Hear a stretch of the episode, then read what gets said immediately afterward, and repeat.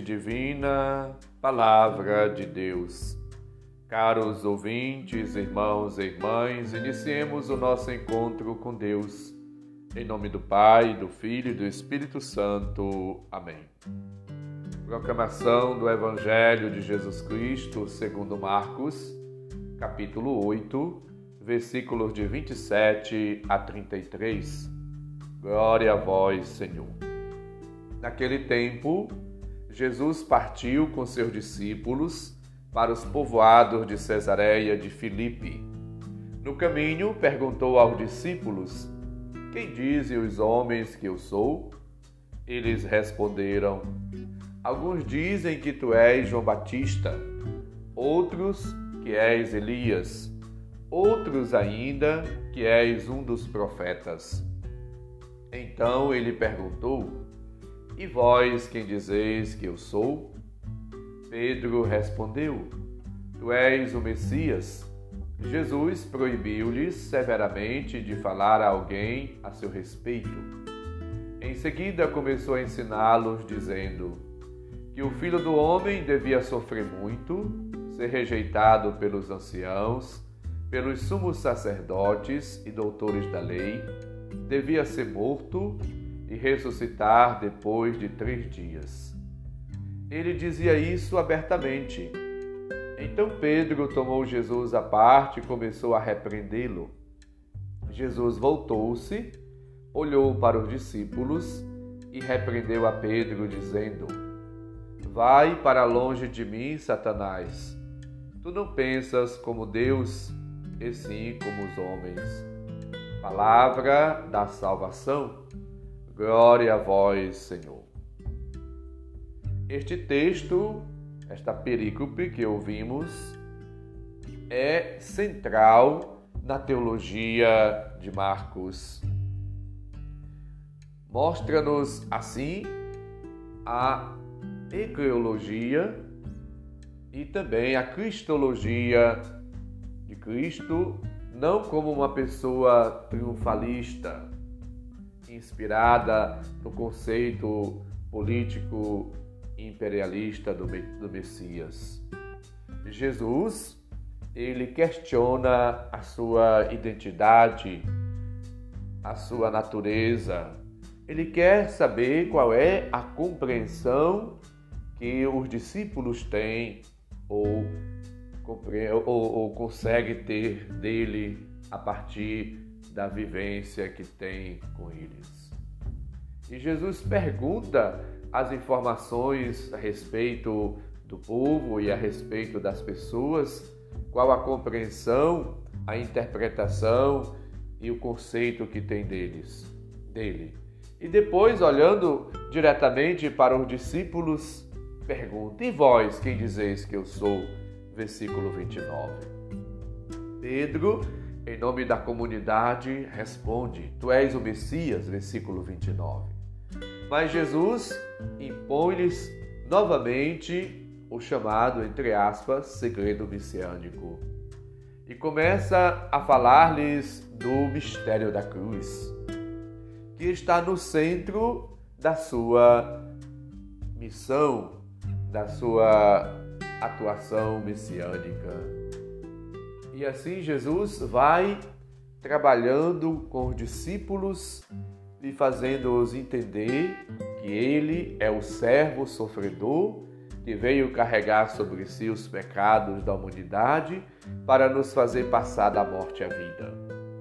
E quem quiser ser discípulo de Cristo deve seguir o mesmo caminho, o caminho da cruz. Pedro parece perceber tudo muito bem e é o primeiro a reagir ao escândalo da cruz. Mas Jesus chama-o à ordem: Vai-te para longe de mim. Versículo 33. Isto é, põe-te atrás de mim, segue-me. Portanto, seguir Jesus é imitá-lo nas ações, nas atitudes, na doação, na entrega, no doar-se no sacrificar-se pela vida de todos, pela vida e pela salvação das pessoas.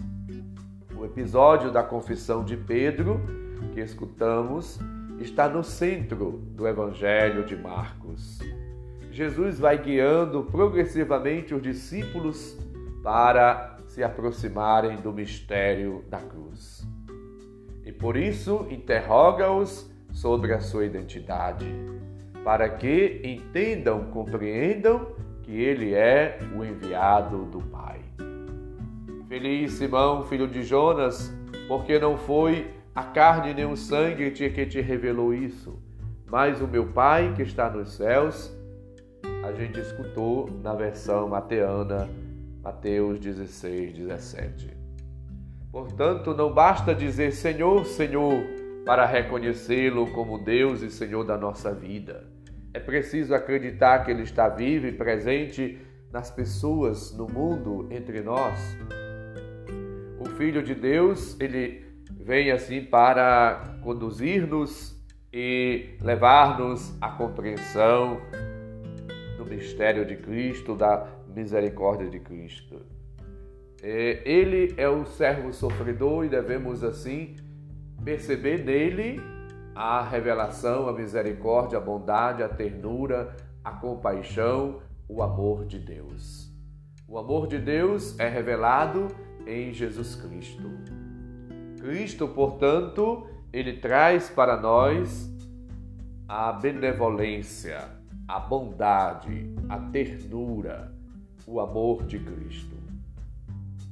Caminhar com Cristo é caminhar também numa atitude de liberdade, viver plenamente o seu ser, viver plenamente como filho, como filha de Deus, fazendo a vontade do Senhor, no amor a Deus e ao próximo.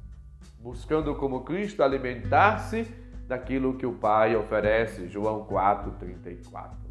Meu alimento é fazer a vontade do Pai. Portanto, devemos viver livres, seja na mente, seja no coração, nas ações, nas atitudes. Viver uma vida doada, entregue, uma vida de obração, para que se realize na vida de cada um de nós, como lembra Lucas 12, 15, 12, 50, o amor, o projeto, a benevolência do Pai. Supliquemos hoje a graça de uma vida nova, a graça da entrega, da doação, a graça de dar a vida também, a exemplo de Cristo, aos irmãos e irmãs.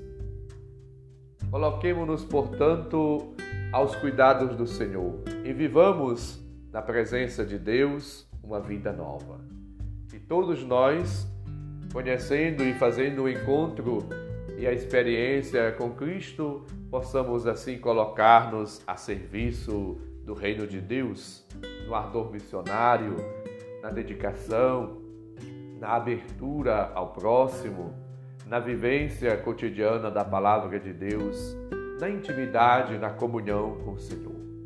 Que a nossa vida seja expressão, manifestação da bondade, do amor de Deus para todas as pessoas que nós possamos assim demonstrar, testemunhar a nossa fé em Cristo e quem é Cristo pela prática das boas obras, pela acolhida, pela misericórdia, pela bondade, pelo amor, pela caridade, pela atitude de partilha, de estima, de dedicação, de atenção para com todos. Supliquemos as luzes, as graças e as bênçãos do Senhor e vivamos uma vida nova a exemplo de Cristo. O Senhor esteja convosco, Ele está no meio de nós. Abençoe-nos, Deus bondoso e misericordioso, Pai, Filho e Espírito Santo. Amém. Desejo a todos e a todas um santo e abençoado dia. Felicidades, um abraço